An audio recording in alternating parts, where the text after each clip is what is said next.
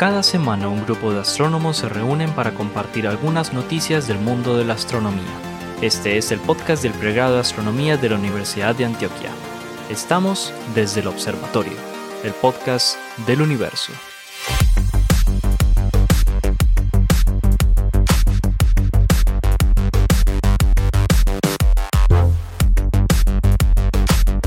Hola a todos, saludos desde el Observatorio, el podcast del pregrado de astronomía de la Universidad de Antioquia. En este podcast vamos a estar hablando de eh, noticias muy relevantes del mundo de la astronomía, la astrofísica, la cosmología. Están con nosotros los profesores del pregrado de astronomía de la Universidad de Antioquia, el profesor Pablo Cuartas, el profesor Germán Chaparro, Esteban Silva, Juan Carlos Muñoz y quien les habla, Jorge Zuluaga. Cada uno de nosotros tiene una especialidad Ustedes la van a ir notando a lo largo de, eh, de, este podcast. Vamos a saludar aquí un momento a los, a los profesores, muchachos, cómo, las, cómo les, les amanece, les atardece o les anochece. A Jorge, yo a Esteban, a Germán, a Juan Carlos. Eh, nada, maravilloso estar aquí eh, hablando de lo que nos gusta. Hola a todos, ¿cómo están? ¿Cómo les va? Eso. Muy bien. Todo bien. ¿Y el Germán qué? ¿Usted qué hermano? No, pues lo máximo aquí iniciando un podcast que es, eh, ha sido mi sueño desde hace muchos años, entonces ojalá, ojalá en, en, en, unos, en unos años estemos recordando este, este primer podcast que iniciamos hoy con, el apoyo obviamente de toda la audiencia. De toda la audiencia fiel que se va a, a, escuchar todos, todos los episodios uno tras otro mientras trapean mientras cocinan, mientras estudian. Esa es la idea, esa es la idea, excelente. ¿Qué dice pues el Esteban hermano? No, que también estudiarlos mientras, escucharlos, perdón, mientras están de vacaciones o estudiando para el parcial de moderna y cosas por el estilo. Yo siempre digo, para no ilusionarme, que esta es la última edición del podcast desde el observatorio, para que no nos ilusionemos. Lo mentiras que no, esperemos que tenga, espero que tenga esto pues una vida bastante larga. Muy bien. Que pasemos el piloto. que pasemos al menos de este primer piloto. la fecha, es que esto es para aniversario, póngale a... Perfecto. 4 de noviembre estamos grabando, para los que nos están escuchando en una fecha posterior, del año 2020.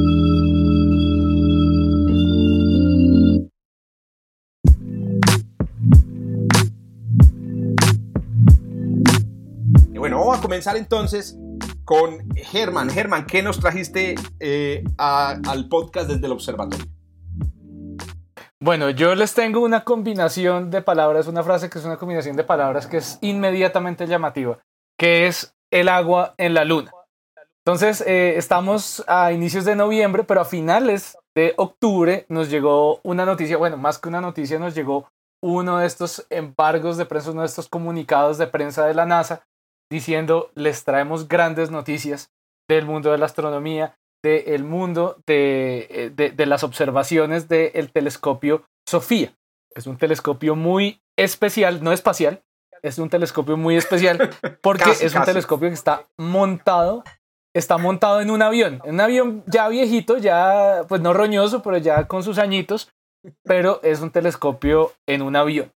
Y es un telescopio que tiene la particularidad de que observa luz infrarroja y por primera vez permitió detectar sin lugar a dudas agua en la superficie de la Luna, en la superficie que está siendo impactada directamente por el Sol, en un cráter, el cráter Clavius, y en los alrededores del cráter Clavius. Y ya desde hace rato, esto no es nuevo que se pensaba que había agua en la Luna, que había ciertas mediciones de agua en la Luna, pero en particular por la banda de observación, una banda correspondiente a luz de longitud de onda de 6 micrones, que es exclusiva del agua y no, es no la podemos confundir con ningún otro agente contaminante que digamos, ah, no, es que puede ser agua, pero puede ser también un veneno horrible. No, no, es definitivamente agua.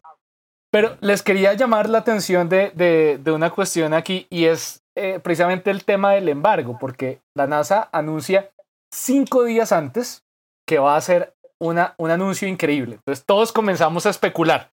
Yo no sé si ustedes tuvieron especulaciones. Por supuesto, por, ejemplo, fosfano, fosfano en la luna. Sí, ahorita les voy a hablar del fosfano y el fosfano, fosfina, tienen más nombres que un berraco. Bueno, yo también especulé un montón porque en el anuncio se veía el telescopio y las personas que estaban involucradas, específicamente una postdoc llamada Casey Honeyball eh, de Estados Unidos. y entonces mucha gente comenzó a mirar, bueno, ¿y esta gente en qué trabaja? ¿Esta gente qué es lo que hace? Entonces nos dimos cuenta que ella, esta gente estaba desde el 2018 tomando datos con este telescopio Sofía y lo curioso es que ellos comenzaron a publicar los datos. Este, la doctora Honeywell comenzó a publicar, eh, publicó su tesis eh, doctoral hace un año, eh, publicó un, un, pequeño proceedings para, que, para la gente que, que, no conoce es un, es un pequeño documento no necesariamente revisado por pares anunciando em, un descubrimiento o algún resultado de investigación para un evento de marzo de este año. Y lo interesante de esto es que yo comencé a mirar y yo dije, uy, esto está interesante que esta gente encontró agua en la luna. Definitivamente esto está maravilloso. ¿Qué más habrán encontrado? Porque yo especulaba Pero, que espera, espérate, encontraron Germán, ¿vos algo estuviste raro. en ese evento? ¿Vos estuviste en ese evento? No, no, no. No, no, no. Ah, Simplemente encontré, o sea, buscando el nombre de la, Sí. de la postdoc, comencé a mirar y yo dije, uy, qué bacano que encontraron agua, agua en la luna desde octubre del año pasado. ¿Qué habrán encontrado ahora? Entonces yo me puse a especular y en Twitter puse, no, esa gente encontró alguna molécula orgánica, una locura por allá en la luna también. Encontró gusanos andando en la superficie de la luna. Por fin la, la- la teoría de los habitantes de la luna que estaban esperando a los astronautas del Apolo se hizo realidad. Y no, o sea, la noticia fue la misma, ya estaba como recalentada, ¿no? Y entonces, entonces pues para mucha gente, para mí no fue decepción, chévere y todo, pero pues fue como, hey, ya, ya habían dicho, o sea, ¿por qué tanto secreto si esto estaba publicado en internet? Ya hace, ya hace rato, lo que salió fue el paper ya con toda la revisión de pares, el artículo completo, pues maravilloso, pero pues la noticia ya es una noticia vieja. Entonces comenzó la, más bien la otra especulación ¿Y por qué le metieron tanto, tanto misterio al asunto entonces? ¿Por qué la NASA le mete tanto misterio a un resultado ya publicado? Muy bien. Lo importante, Germán, es que sí, había antes indicios de agua en los cráteres del polo sur de la luna, escondida, agua donde literalmente nunca da el sol, por allá en, en esos lugares oscuros, pero esta ya está pues absolutamente eh, confirmada, además porque están usando un telescopio desde aquí, o sea, Sofía montado en un avión, a mí me parece un solle pues tener un telescopio montado en un 747 que como vos decís, lo han repotenciado por ahí 10 veces, es más viejo que una buseta con atrás, pero es una maravilla, pues la idea es que ya está Ahí hay que decir eso, Pablo. Una, una, cosa, una cosa importante, Pablo, y es para todos, y es que la atmósfera de la Tierra, como tiene mucha agua, es opaca justamente a la banda en la que eh, detectaron el agua en la Luna. Entonces, por eso hay que elevarse por encima de la troposfera. Sofía Esa vuela fue más la o gran menos dificultad. a 14 kilómetros. Lo que pasa es que Sofía es costoso. Operar Sofía es bastante caro y ya le estaban recortando, estaban buscando recortarle presupuesto. Y entonces yo sospecho que el año pasado comenzaron a mirar, oiga, necesitamos generarle Ah, publicidad a este aparato porque nos van a cortar el chorro. y entonces comenzaron a buscar resultados, resultados, resultados y, uy, oiga, este resultado está bacano. Y pues, pues dijeron, no, pues con estos bueyes tocarán. Entonces se la mandaron con toda. Pero, Pero eso, otro- puede ser otro- una cuestión de publicidad. Lo otro que hay que decir ahí es lo que decía Pablo. eh, ya hubo una detección que era de, de, mole- de moléculas que parecían que son semi- similares a la del agua, que es el OH, que habían sido detectadas en el 2009, pero que lo interesante de todo esto es que fueron detectadas por una misión que era de la Agencia Espacial de la India y no era de la NASA. Ah. Entonces esa claramente no tuvo tanto revuelo y eso fue en el 2009. Después eh, también la NASA, eh, después de ver la noticia de, lo- de la gente de la India, entonces se acercó con sus instrumentos, con un instrumento que se llama el M3, creo que se llama, hizo nuevamente mediciones por esa misma época y entonces encontraron que en el Polo Sur, en eh, unas zonas donde nunca cae el sol debido a, a la topografía de la Luna, se encontraban estas moléculas y las de agua, pero particularmente no las encontraban en la superficie, sino que las encontraban cerca a la superficie, pero no sobre la superficie. Lo, lo que fue relevante, supuestamente, este descubrimiento, del que anunciaron hace poco, no era ya lo que dice Germán, que es cierto, que, que simplemente eh, era algo que ya habían publicado en marzo y en octubre del año pasado, sino el hecho de haberla encontrado fuera también del Polo Sur, en regiones que son mucho más hacia el Ecuador, que era lo que tenía que ver con eh, la posibilidad de utilizar estas eh, fuentes de agua que realmente de fuente no tiene nada, no es más que una señal porque es más de, hay más agua en el desierto del Sahara, pero la posibilidad de tener agua en, en lugares que fueran más hacia el ecuador, ecuador perdón, lunar tenía que ver con la posibilidad de eh, localizar allá estaciones permanentes y que los astronautas pudieran llegar allá eh, a encontrar una fuente de agua y no se la tuvieran que llevar toda desde acá. Correcto. Eh, sí, eso, eso, es lo llamativo lo de los viajes. Y que exactamente, ¿cuáles hacen algún estimativo de la abundancia? Es que, bien, que encuentren agua en la luna, en efecto, no es una novedad. Pero que sí, el cálculo es, 0.2 gramos por kilogramo. 0.2 gramos por kilogramo es vuelo. Sin saber cómo arrancarla porque no está en estado, no está en estado sólido, o sea, no, son hielitos ahí, sino son inclusiones dentro de minerales, que eso añade una complicación adicional. Eso, no es que van a colocar una hidroeléctrica en la luna, sino que realmente no van ni siquiera a tener como tomar agua de un pitillo, pues. Exacto. Lo otro es que el agua es una trampa, es una trampa de hidrógeno y oxígeno. Eso también es muy importante, porque ese hidrógeno y oxígeno que está en la molécula nos va a servir para combustible de cohetes, tanto para el combustible como para el que llaman el oxidante del combustible. Entonces, yo creo que más bien es por ahí como la cosa interesante. Sí, sí, sí, sí, lo que yo había visto por ahí era precisamente... Pero me pareció muy bacano. La, reserva de hidrocarburo o de combustible pues para, para, cohetes, pues más que cualquier otra cosa. Esa es la base de lanzamiento para Marte. Otra cosa muy chévere Pero muy bacano el análisis geopolítico. Eh, leyendo en el paper, ah, parece que el agua es sintetizada durante los impactos porque se hablaba mucho de que el agua fue transportada por micrometeoritos, pero hay varios mecanismos para sintetizar el agua y uno de ellos era transformación de lo que ya hay en el suelo lunar por impactos. Entonces es agua lunar fabricada en la luna. Made in Moon. Otro, otro origen interesante, Jorge, es por, por el, simple flujo de viento solar.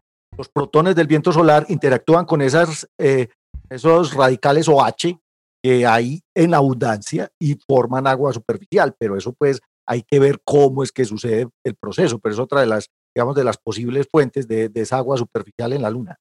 Muy bien, ahí tienen entonces nuestra primera noticia. Estrenamos podcast con agua en la Luna. Bueno, hidrógeno y oxígeno para futuras misiones eh, en la Luna. Muchas gracias, Germán, por traer este tema tan interesante.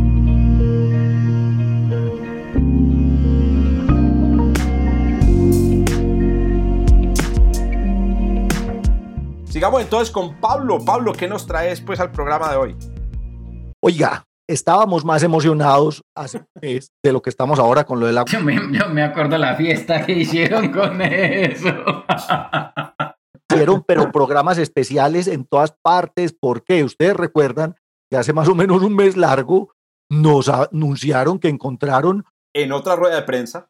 En otra rueda de prensa. Nos anunciaron que encontraron una molécula que en la Tierra puede ser de origen orgánico en la atmósfera de Venus, que se llama fosfina. Es simplemente una molécula con un átomo de fósforo y tres, y tres hidrógenos.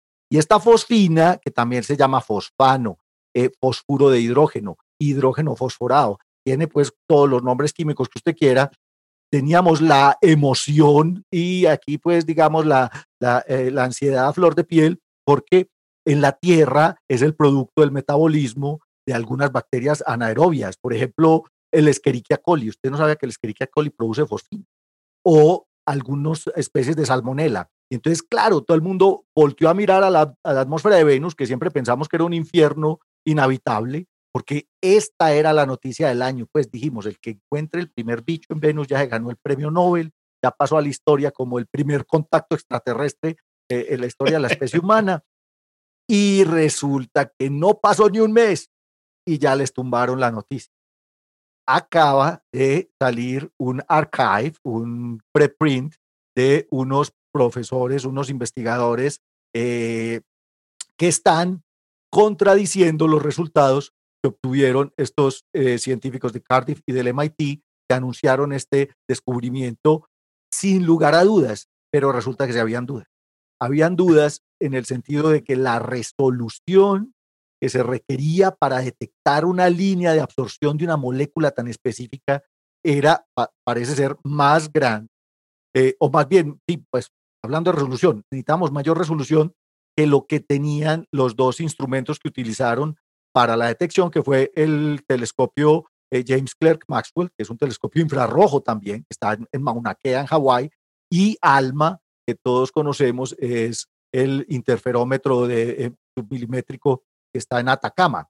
Resulta que, eh, como les dije, los astrónomos de MIT, incluyendo a nuestra querida Sara Seeger, que para los que son científicos planetarios tienen que saber quién es Sara Seeger, la señora es la experta, ya es parte del, del, de quienes anunciaron el, el descubrimiento de la fosfina y la cabeza del grupo era Jane Graves de la Universidad de Cardiff. Ahora Mujer también, fueron dos, dos damas, dos damas grandes. Jane y Sara, y bueno, es un grupo, digamos, multidisciplinario. Pero ahora un astrónomo de apellido Villanueva, no sé qué tan latino sea, no se parece más bien español, y con otros profesores eh, acaban de publicar un archive, acaban de someter a Nature Astronomy, donde fue publicado el primer paper, pero en una, un, esto es como que Jorge, es Matters Racing, o sea, en caso de que suceda algo, como una alerta. estos son papers que se publican de inmediato. ¿Por qué? Porque son una respuesta a un posible error en una publicación previa. Resulta, y es que esto le que metí a mí más. ¿Cuál fue el error, Paulinche? Esa es la pregunta. Resulta que hay otra molécula que se llama dióxido de azufre que absorbe casi exactamente en la misma longitud de onda, pero es que están pegados. Vea, yo hice el cálculo, Jorge. Imagine que la diferencia en, en frecuencia de las longitudes de onda de estas líneas, hay una línea que corresponde, digamos, a la fosfina y hay otra línea que corresponde al dióxido de azufre, y la diferencia es apenas de 12 diez milésimas de Hertz. De, eh, estamos hablando pues en, en, en frecuencia. Eh, eso equivale en, eh, en, diferencia en velocidad, pues en el ancho de la línea, como a 1.3 kilómetros eh, por segundo eh, velocidad. Pues para los que saben de radioastronomía, deben estar pensando, ¿y eso qué diablo es? No, miren, sencillo. Se sobreponen de tal forma estas dos líneas, que si no tiene una resolución de menos de 12 diez milésimas de Hertz en su instrumento, no las puede diferenciar. Y estas personas estos, autores nuevos, Jerónimo Villanueva y et al., que acaban de publicar este archive que dice no hay fosfina en la atmósfera de Venus, justamente encontraron que en realidad es más factible que lo que hayan detectado es dióxido de azufre y no la bendita fosfina. O sea que nos quedamos sin bacterias en Venus. Ya no había que, tampoco, es mucho más probable. Tampoco hay pingüinos en Venus, porque imagínense que en la atmósfera, eh, en el polo sur, Así encima de la caquita de los, de los, de los pingüinos también se detecta fosfina en forma gaseosa. Oh sería una señal de vida, de vida para la Tierra. Si alguien nos está observando, nos, nos pilla por los pingüinos. Bueno, hay que, hay que recordar que el fosfano, la fosfina, es una de las biofirmas así fuertes y por eso fue que la, la, estaban investigando. Me acuerdo mucho el ver la, la rueda de prensa que esta Sara Sigue dijo que ella se encontró como casualidad con estos personajes que estaban buscando fosfano en, en, Venus y les dijo, ah, pero ¿cómo así? Si eso es una biofirma. Es decir, el, el asunto de, la, de, de, de, convertirlo en una biofirma, de, de, convertir la búsqueda en una biofirma, pues surgió como eh, de un cruce ahí eh, casual entre astrobiólogos y, y, y, observadores de Venus, correcto. Pero ojo, aquí hay que decir otra cosa, y es que hay otro, otro paper, eh, Paulinche, que también, es decir, mejor dicho, desde que salió el descubrimiento ha recibido críticas. Estamos hablando de la dinámica natural de la ciencia, al caído caerle, sí. En primer lugar, todos tenemos que decir una cosa. Yo no sé si ustedes, profesores, están de acuerdo conmigo. Los científicos, por naturaleza, somos escépticos, pues ese, es, digamos, el, ADN de la ciencia, pero además somos más escépticos con los trabajos de los demás. Entonces, ¿qué sucede? Y, Compañeros, no les creemos. No les creemos nada, y mucho menos si van, si están anunciando un descubrimiento en una rueda de prensa el que, el que se expone mucho a medios se somete a, una, a un escrutinio mucho más fuerte. A eso súmele que es un tema de astrobiología y la mayoría de los, de, los astrónomos eh, son muy escépticos. Yo soy una de las personas, uno de los que pertenece al club de, que, de los que se emocionó, de los que sigue emocionado, ¿cierto? A pesar de que las evidencias, eh, digamos, no están favoreciendo mucho el descubrimiento. Entonces, de una le cayeron. Quería mencionar, Pablo, otro trabajo que se publicó, este fue publicado por investigadores de eh, la Universidad de Leiden, que, pues, del observatorio de la Universidad de Leiden, que tenemos una relación muy estrecha con ellos, y en, el que mostraban además que el análisis que se hizo de la señal no era el correcto. Hay que entender aquí, pues, para explicarle a todos, que las señales en, en, radio son muy ruidosas, en radio o en óptico, las señales muy ruidosas y hay que hacer un procedimiento numérico de ajuste. Y esos procedimientos tienen unas suposiciones, unas suposiciones. Pues para no entrar en los detalles técnicos, la suposición que hicieron los investigadores del paper original de la rueda de prensa eh, pues si se relaja o si se somete, digamos, se, se, se, se pone tras su posición, pues la, la, línea desaparece. Al cambiar la suposición desaparece. Exacto. Fue uno de los, uno de los primeros rumores que hubo precisamente de la gente que sabe, que sabe procesar estos datos de ALMA, que esa calibración de los datos no se hizo bien. Yo creo que algunas personas de pronto que nos escuchan saben, saben algo, algo de estadística, de ajuste y machine learning. Ya todo el mundo con un cursito de dos semanas ya sabe machine learning. Entonces era un ajuste polinomial de grado 12. Esa vaina pasa por, por lo que usted quiera. Por, la señal que usted quiera. un, elefante con 12 le hace lo que quiera. Un elefante. Sí, usted puede modelar un elefante con un polinomio de grado 12. Entonces, ese, ese fue uno de los, de los primeros rumores cuando en Twitter comenzó a salir la noticia. Yo comencé a leer la gente diciendo, mm, esta partecita por ahí se va a caer. Y lo chistoso del artículo que menciona Jorge es que al final, al final de, de, de, la página donde está montado el, el, el, artículo, dice sin comentarios. No recibimos comentarios. no comentarios para la prensa. no, no, nada de comentarios. Oiga, lo que, lo que me ha extrañado mucho, muchachos, es que no hayan salido comentarios de los autores originales del paper. Eso, eso realmente yo estoy esperando esa respuesta, porque recuerdo mucho en este último paper que mencionaste, Paulinche, que una de las de los, de los, ah, de los párrafos, no sé si era un párrafo al final o al principio, decía, le recomendamos a los autores originales que retiren el paper de Nature, ¿cierto? Que hagan la corrección. Un poco, un poco agresivamente, muy, un poco muy agresivamente, ¿no? Sí. Entonces, Además, uno se queda también sorprendido, Jorge y, muchachos, en, es un artículo de Nature Astronomy, o sea, eh, eso tuvo que Hombre, pero está Nature y está Nature Astronomy, que es relativamente reciente. Yo, yo, tuve una corta, una corta conversación con uno de los editores de, de, Nature Astronomy sobre este tema, no, sobre el, sobre el otro tema, sobre el, el tema del agua, eh, por Twitter. Digamos que, que tiene unas prácticas bien interesantes que no son las prácticas que hay en otros, en otros journals que son, digamos, no tan publicitados, pero pues son los journals, digamos, más establecidos eh, de astronomía que no son Nature, no son Science, pero son pues Monthly Notices of the Royal Astronomical Society, Astronomy and Astrophysics, Astrophysical Journal, que no son tan mediáticos, pero que tienen unos procesos editoriales y unos estándares mucho más eh, ¿cómo se dice? Estrictos. Rigurosos, mucho más rigurosos. No, pero más allá de eso, vea, eso demuestra, lo, como decía Jorge ahorita, y es, es, hombre, es que esto es un asunto de ciencia, esto no es un asunto de fe, es un asunto de hechos, un asunto de, de, factos.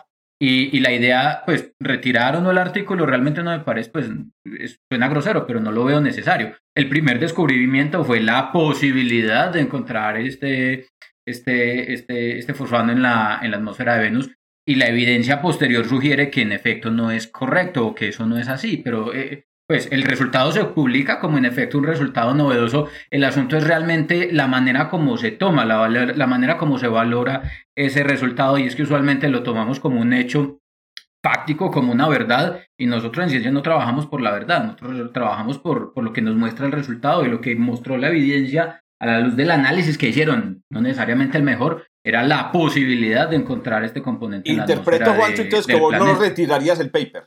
Yo no lo retiraría. A mí me parece que el asunto es más la, la, la el, el, de pronto lo que mata el asunto es el show mediático alrededor de la noticia. Mm. El resultado es interesante porque es que no, es que, es que la otra, el, el, otro resultado no invalida la posibilidad de que sea fosfano. El asunto es que tampoco hay certeza, como tenés un solapamiento de dos líneas, no tenés la posibilidad con la información que se tiene de discernir cuál de las dos líneas es, por ejemplo.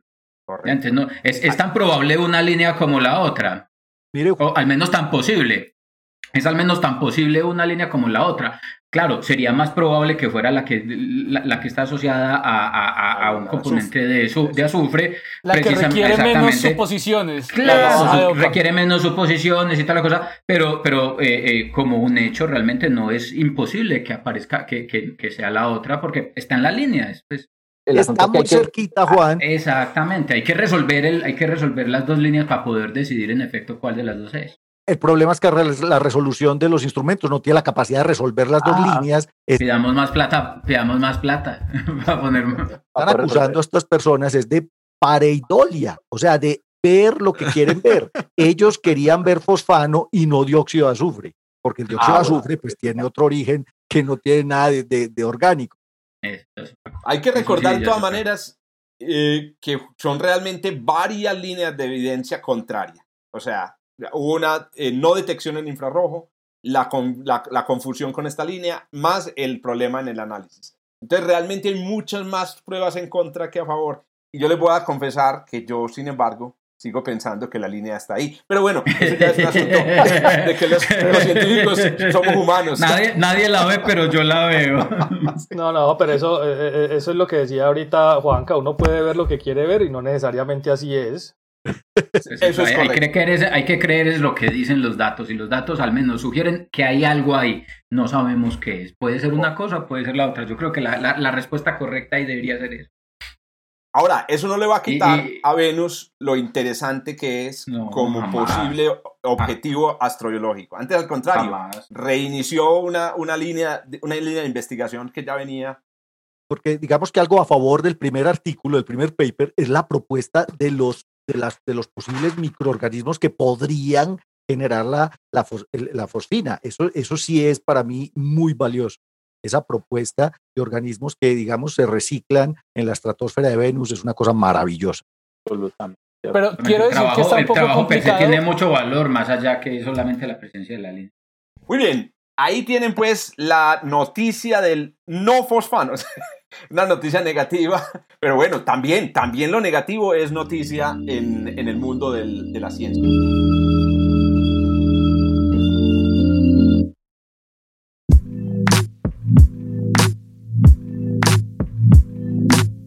Vamos entonces con Esteban. Esteban Silva, ¿qué nos trajiste para el programa de hoy?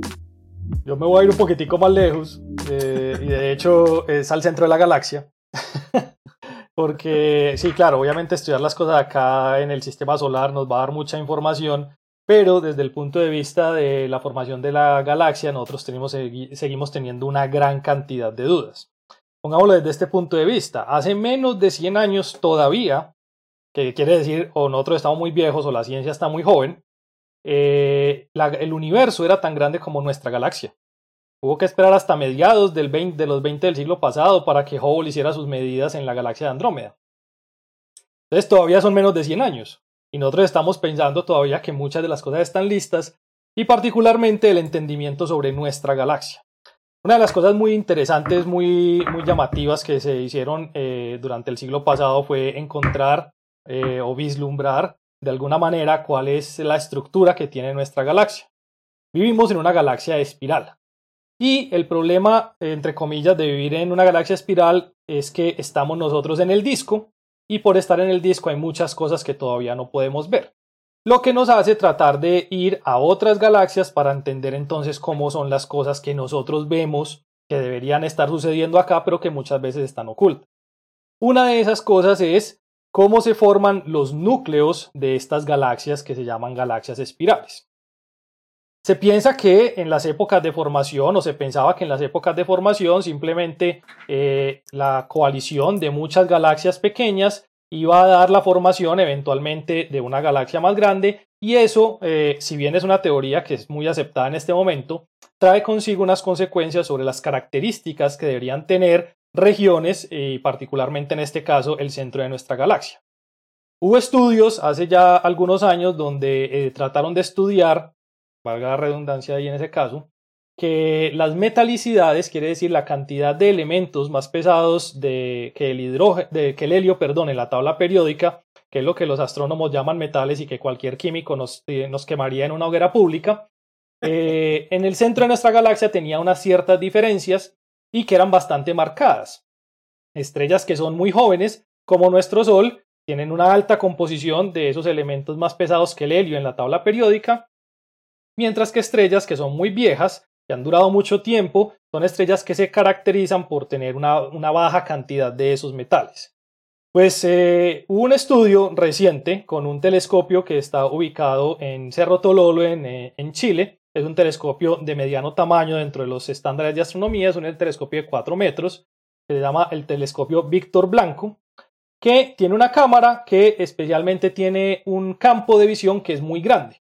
Y con esta cámara lo que hicieron fue un recorrido sobre toda eh, una región del centro de la galaxia que cubre aproximadamente el tamaño de mil lunas llenas. Eso, cuando uno lo piensa, eso es muchísimo, pero cuando uno lo ve en las imágenes, eso no es nada en el tamaño de nuestra galaxia.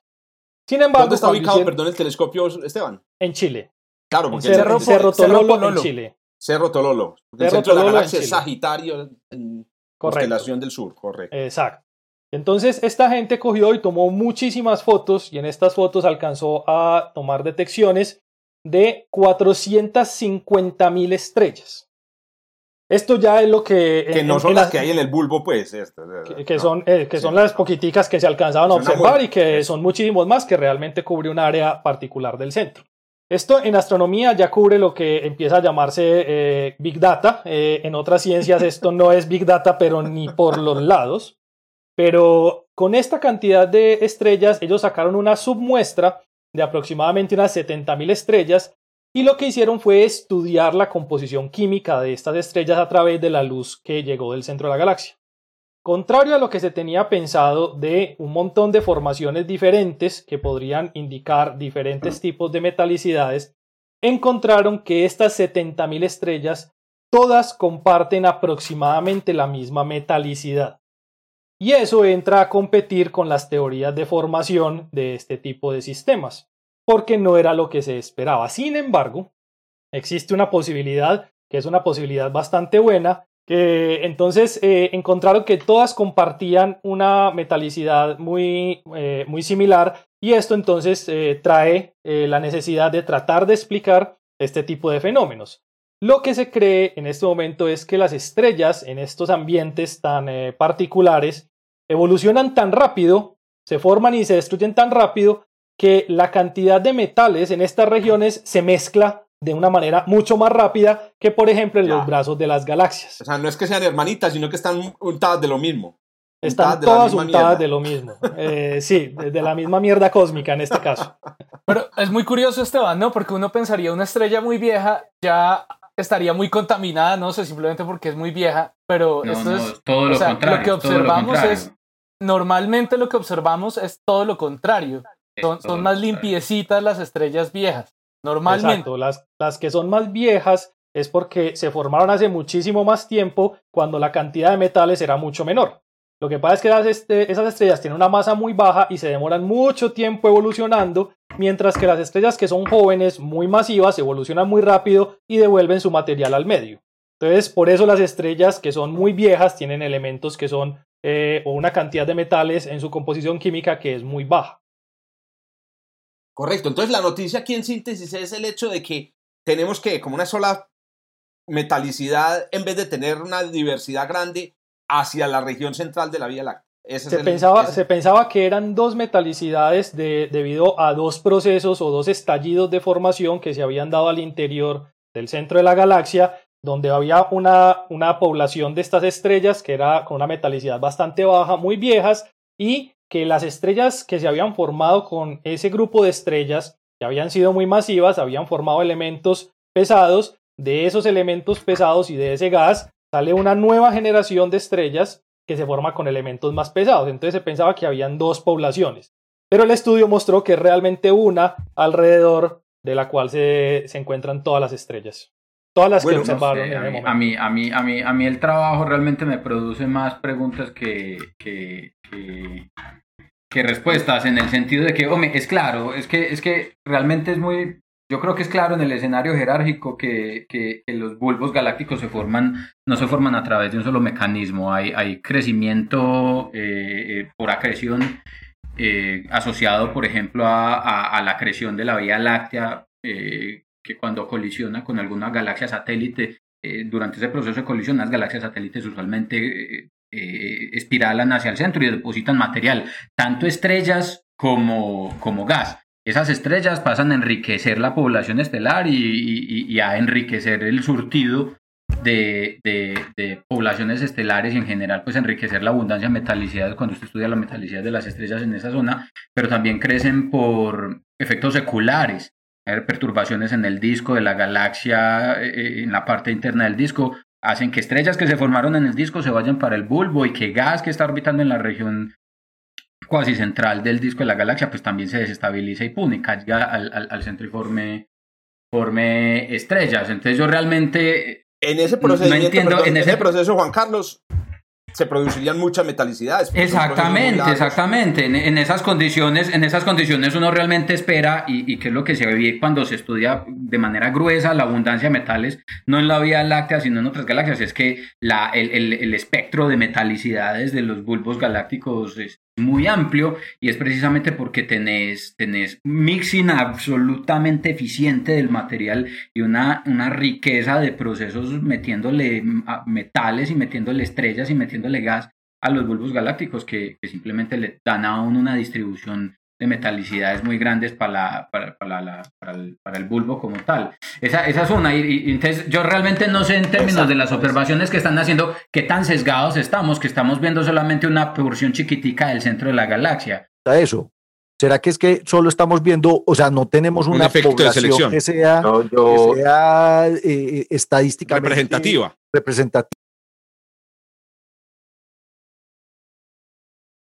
Con estos datos, con estos datos está pendiente hacer un ejercicio de tomografía definitivamente y ubicar espacialmente las estrellas para identificar precisamente en qué regiones del bulbo de la galaxia realmente están, cómo están distribuidas espacialmente en el volumen del bulbo de la galaxia, como no poder decir que está muestreando de manera significativa eh, eh, eh, la extensión del bulbo de la, de, la galaxia. yo, desconozco, no, sé si está, pues, pero yo, lo desconozco. Pero yo le pregunto a Esteban, que es este experto en esto, y es, el bulbo puede sufrir eventos de estallido, de, formación estelar así como de una, como que se forman muchas estrellas de una. ¿Y por qué? Eh, puede ser por lo que decía Juanca, puede ser por acreción de gas del disco, que puede generar un estallido de formación, pero no generaría eh, una gran cantidad de estrellas. De eso depende, ah, obviamente, de la masa que se esté acretando.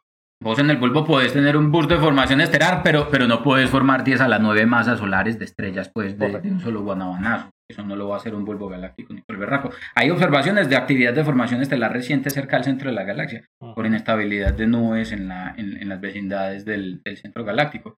Pero, pero son cosas que no pasan de lo normal, pues, de unas cuantas masas solares por, por año. Uno no puede formar un bulbo galáctico eh, con la eficiencia con la que se formaría una galaxia elíptica, por ejemplo. Necesitarías toda la masa de gas de una galaxia de manera catastróficamente inestable para poder hacer eso. Y, y, cosas no pasan en un bulbo galáctico.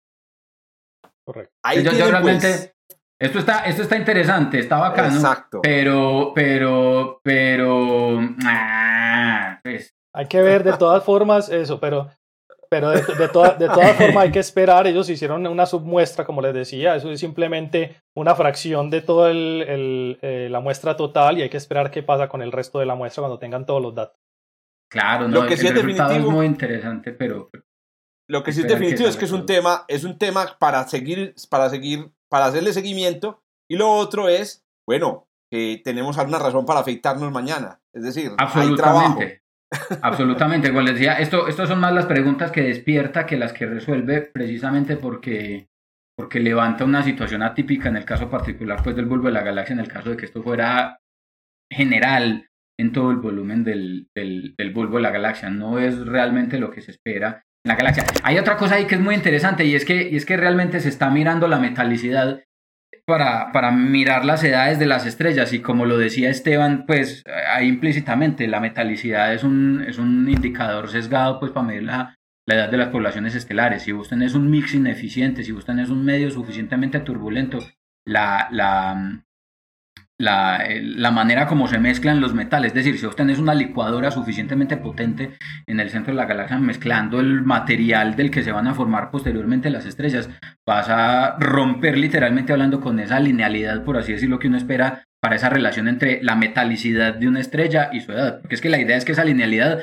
funciona relativamente bien en escalas cósmicas. Cuando vos pensás en una relación entre el tiempo cósmico y la manera como en la medida en la que en el universo transcurre el tiempo, en que el universo se va volviendo más viejo, la metalicidad general del universo cambia. Pero localmente en una galaxia y localmente en regiones particulares de una galaxia, eso no necesariamente se tiene que satisfacer porque hay muchos mecanismos físicos que juegan de por medio y que literalmente hablando se tiran en la batica de cuadros cuando uno quiere utilizar la metalicidad de las estrellas como un indicador para medir su para medir su edad. hay muchísimas cosas que van de por medio y la dinámica juega un papel muy importante y cosa complicada y la dinámica del bulbo de la galaxia, muchachos. Eso es correcto. Las cosas, la manera como pasan las cosas dinámicamente hablando en el bulbo de la galaxia le da lugar a que pase literalmente hablando de todo, absolutamente hablando. Ahí está pues. Es, muy complicado. Minería, minería en el, centro de, en el centro de la galaxia, minería con metales. Acuérdense que los metales son cualquier cosa más pesada que el helio.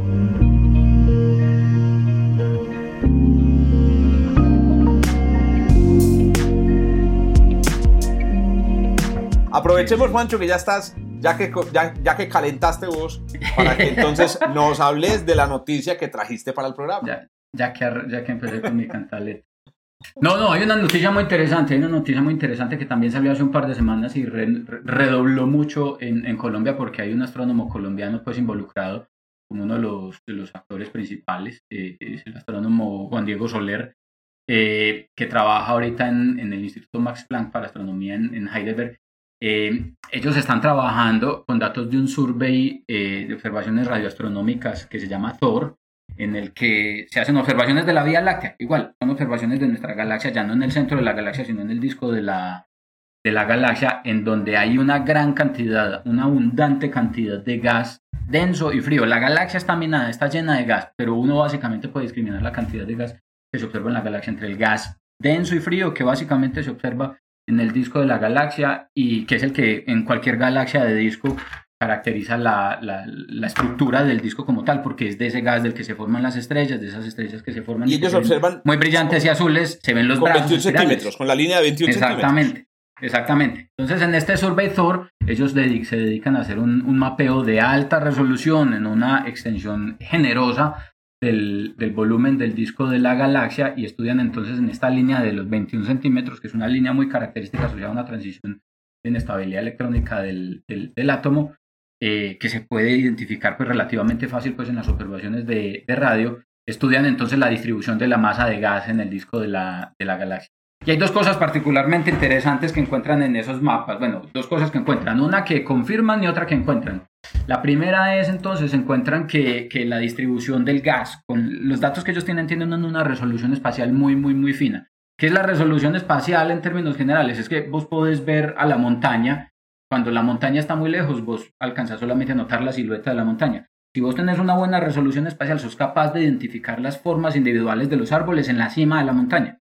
Estas observaciones de este nuevo survey permiten eso, poder identificar detalles muy finos en la imagen de lo que se está observando y con esos detalles muy finos esta gente pudo identificar una, una estructura filamentar en la distribución de la masa del gas eh, eh, de hidrógeno atómico, en este caso particular, pues en la, en la galaxia. Y encuentran dos cosas muy particulares, muy interesantes. La primera es que encuentran una estructura extremadamente grande, una estructura que tiene más o menos un kiloparsec de extensión en términos de la escala de la galaxia. Es, ahorita estábamos hablando del centro de la galaxia, el centro de la galaxia es un esferoide, es como un huevito, la galaxia es como un huevo frito, la yema está en el centro y la clara está alrededor, y la yema pesa, mide más o menos dos, realmente la yema del, de la Vía Láctea no es redondita, es alargada, y en su dirección más larga mide más o menos tres y medio, cuatro kiloparsecs de longitud.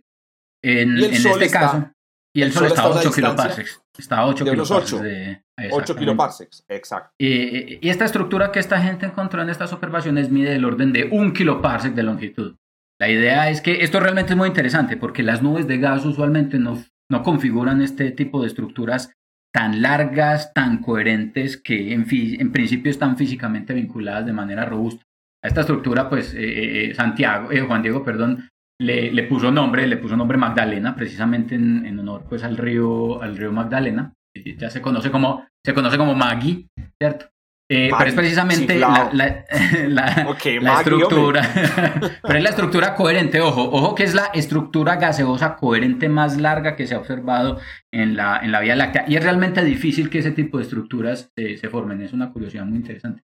Pero, Juancho, explícanos cómo, cómo aparece un hilo de hidrógeno en, el medio interestelar, o sea, aquí crea un hilo de hidrógeno. Exactamente, entonces aquí va el asunto. El asunto es que el gas, cuando, cuando el gas se fractura, esto pasa normalmente cuando uno tiene cualquier sistema que, que, que está ligado por su propio peso, un sistema autogravitante. En cualquier sistema autogravitante, la gravedad se encarga de fracturar la distribución de la masa del material y formar filamentos.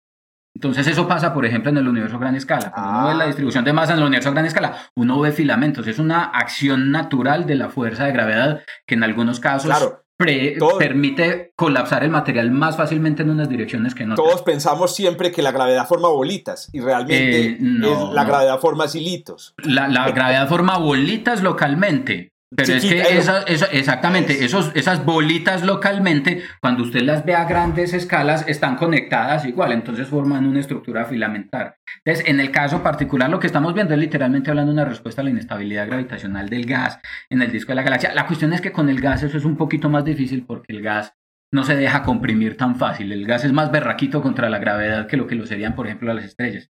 Entonces está la presión del gas, porque la temperatura del gas, como en una olla pitadora, pues no le permite al gas comprimirse con esa facilidad. Están los efectos de los campos magnéticos y demás que, que se oponen de cierta manera a que ese gas colapse con, con la eficiencia con la que lo haría eh, si, si esas, si, esos, si esos eventos físicos pues, no, no ocurrieran. Entonces por eso sorprende tanto eh, encontrar esta estructura.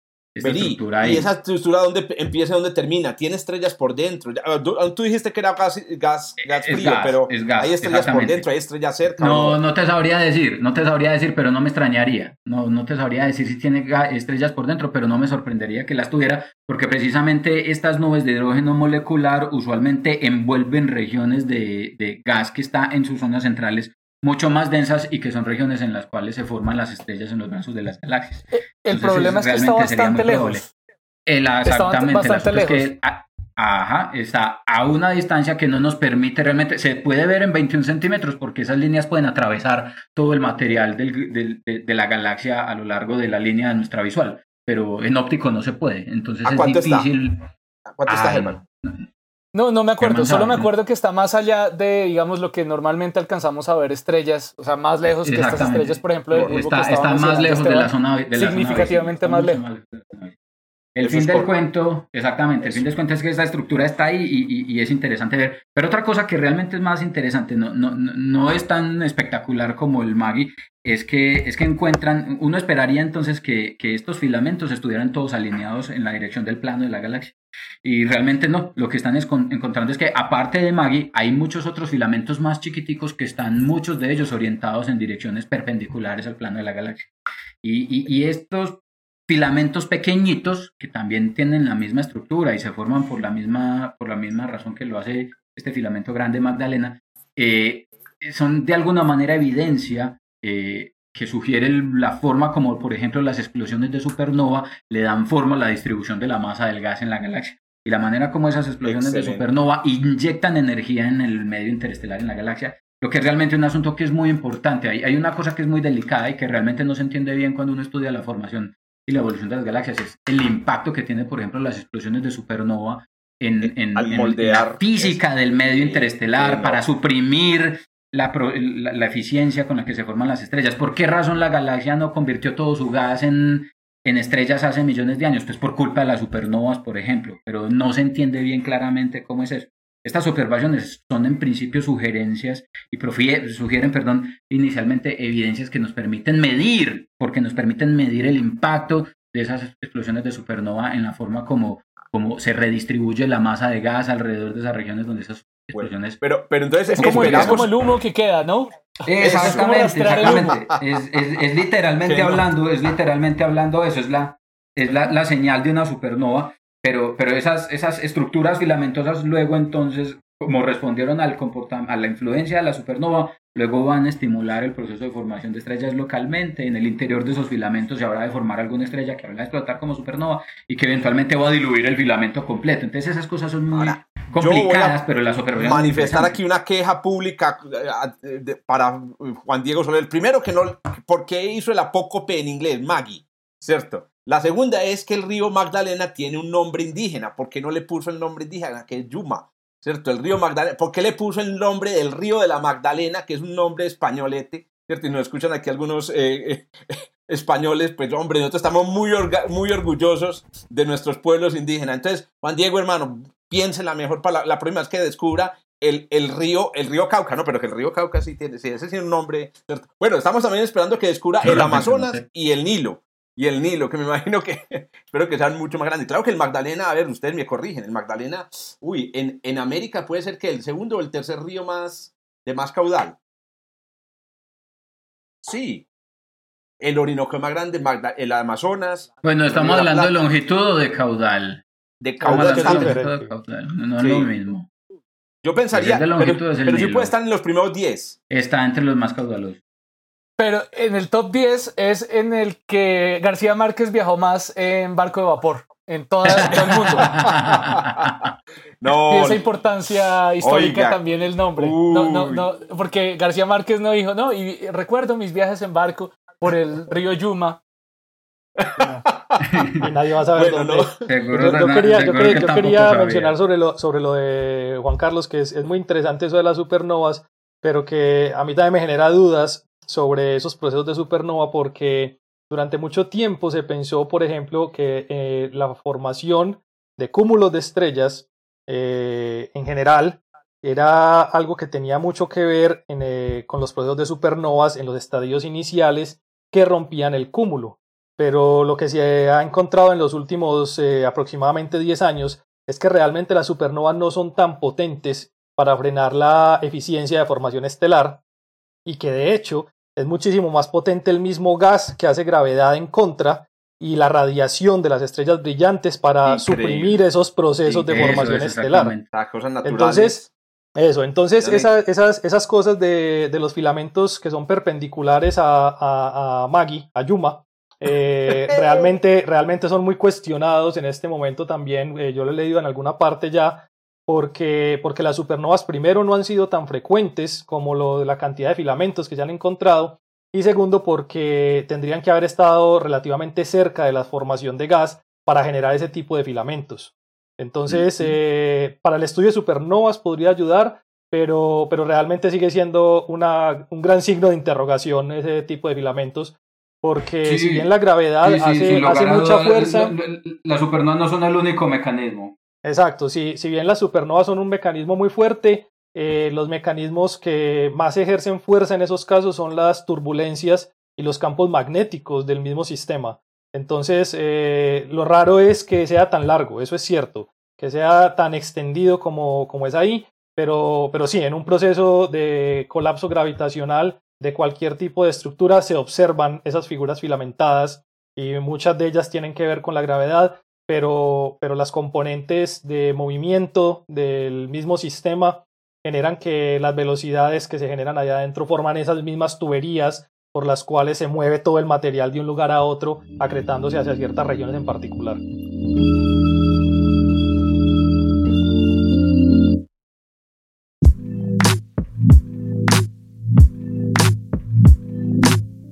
Muy bien, muy bien. Ahí tienen pues entonces ríos en la galaxia y después tendremos también barcos eh, surcándola. Hablando de barcos y con esto terminamos el programa de hoy, quería contarles un par de daticos interesantes que han surgido de analizar los datos de la nave Voyager 2. Eh, yo me imagino, muchachos, ustedes recuerdan que la Voyager 2 y la Voyager 1 salieron al medio interestelar en 2012 y 2019 respectivamente. A ver, para que todos eh, recordemos, eh, el, el- el Sol y todos los planetas están metidos en una gigantesca burbuja de campo magnético, una burbuja magnética y de plasma que se llama la heliosfera. Eh, eso es lo que nosotros llamamos el interior magnético, electromagnético del sistema solar. Por allá en 2000, eh, 2007, 2004, 2007, la Voyager 1 y la Voyager 2 empezaron a salir de esa, de esa eh, burbuja magnética y, empezaron a penetrar a una región que se llamaba la magnetosábana del sistema solar, que es una región de campos magnéticos caóticos, dirección del viento solar eh, caótico. Pero la noticia es, después en 2012, la Voyager 1 logró ya salir de esa, de esa sábana y entrar al medio interestelar. Básicamente se convirtió en el primer navío eh, interestelar enviado por humanos. Hay huellas digitales en esas naves, pónganle atención, huellas digitales. Es que no, no sé si algún cochino llegó a tocar la nave, digamos, con sus propias manos, pero Pero buena musiquita sí llevan. ¡Eh! Claro, sí, recordemos. Correcto, lo- los, los, los, también creo que el disco de la Voyager también lleva, lleva un, un, un patrón, ¿cierto? Un dibujo, un dibujo externo que tiene las instrucciones para reproducirla.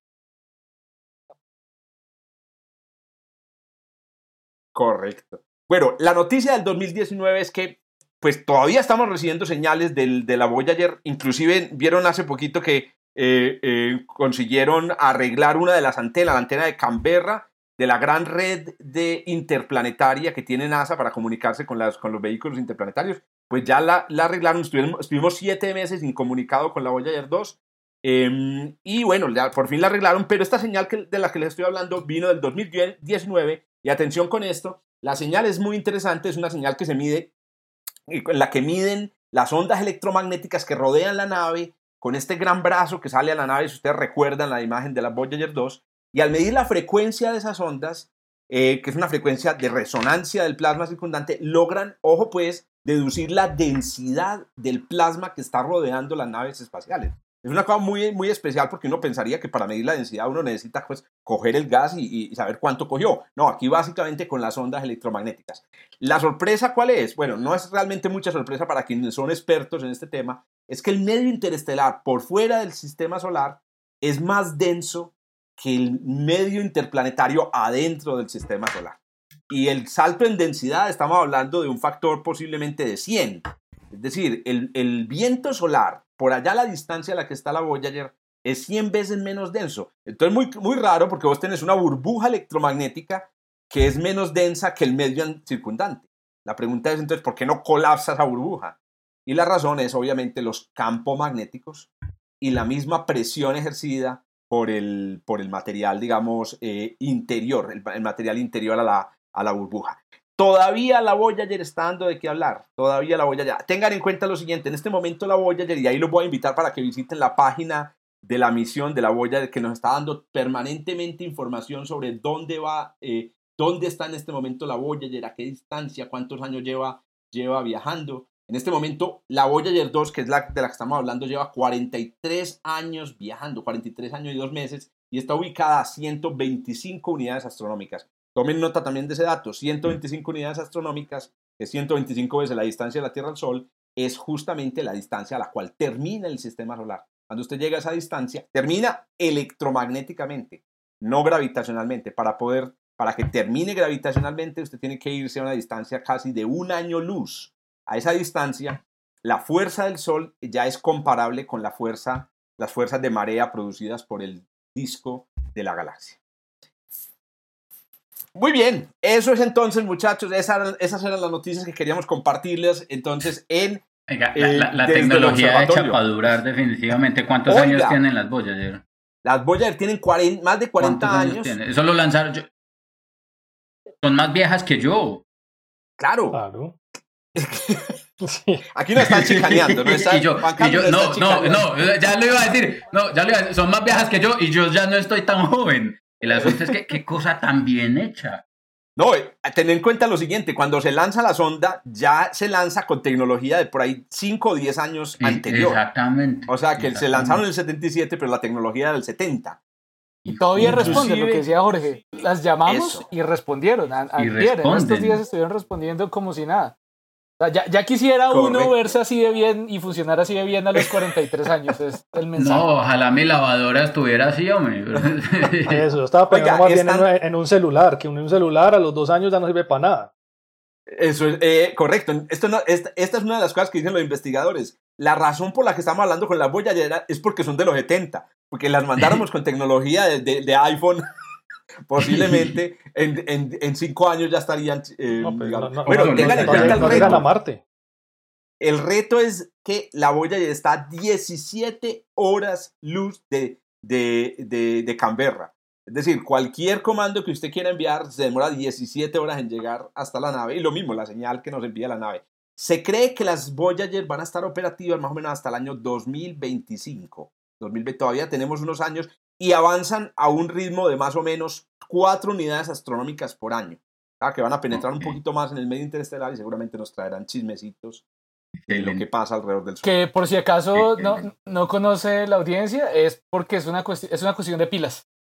Eh, se, le, se, le- se les- se le van a acabar las pilas. Sí. No es que vaya ¿Y a dejar de funcionar. Y eso es que tiene. No, y si, eso si que vamos y les cambiamos las pilas, sigue funcionando. Como un reloj, un Casio, un Casio que yo tenía cuando era chino que le cambié las pilas, seguía funcionando. Igual, no es sino ir, cambiarle las pilas y el Voyager- las Voyager siguen andando como si nada. no me des ideas, hombre. Germán, está buena esa, proponer esa misión, una misión para ir a cambiarle las pilas a las boyas.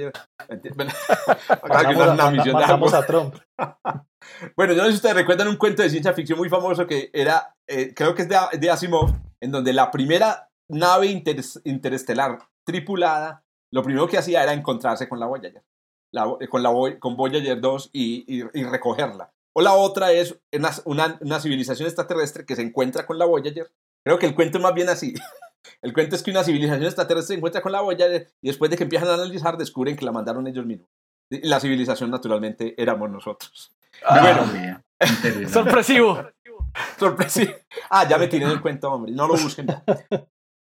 Hombre, los vemos entonces en la próxima edición, si hay próxima. No sé si esta es la última, pero los vemos ojalá en la próxima edición desde el observatorio para todos nuestros oyentes. A todos. Hasta la próxima. Hasta la próxima con más noticias. Bueno, chao, chao. Chao. Chao, chao. Gracias por escuchar desde el observatorio. Estamos en Spotify, Apple Podcast, Google Podcast y muchas más plataformas. Realizado por Jorge Zuluaga, Esteban Silva, Pablo Cuartas, Juan Carlos Muñoz y Germán Chaparro, profesores de astronomía del Instituto de Física de la Universidad de Antioquia. Con la producción y edición de quien les habla, Joshua Giraldo, pregrado de astronomía de la Universidad de Antioquia.